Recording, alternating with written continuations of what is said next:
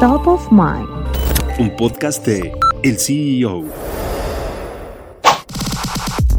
El promedio de crecimiento económico del Producto Interno Bruto para México en 2024 será de 2.1%, de acuerdo con información de Focus Economics.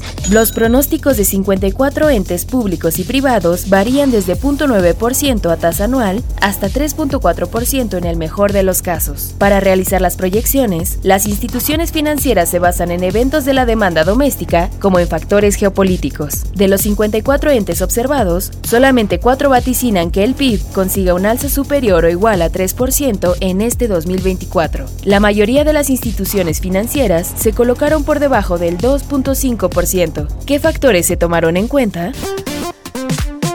En cuanto a los riesgos externos, destaca la estimación de crecimiento de 1.4% de Estados Unidos, que impactará a la baja las exportaciones. Los conflictos Rusia-Ucrania, Israel-Hamas y Venezuela-Guyana, que se reflejaría en las cadenas globales de suministros que a su vez aumentan los precios internacionales de insumos. A nivel local, los principales factores que obstaculizarán el crecimiento económico son las elecciones, la inseguridad, la falta de Estado de Derecho y la sequía. Los factores para el PIB son la fortaleza del consumo, la continuación de bajos niveles de desempleo, alzas en el salario mínimo y la entrada robusta de remesas, por mencionar algunos.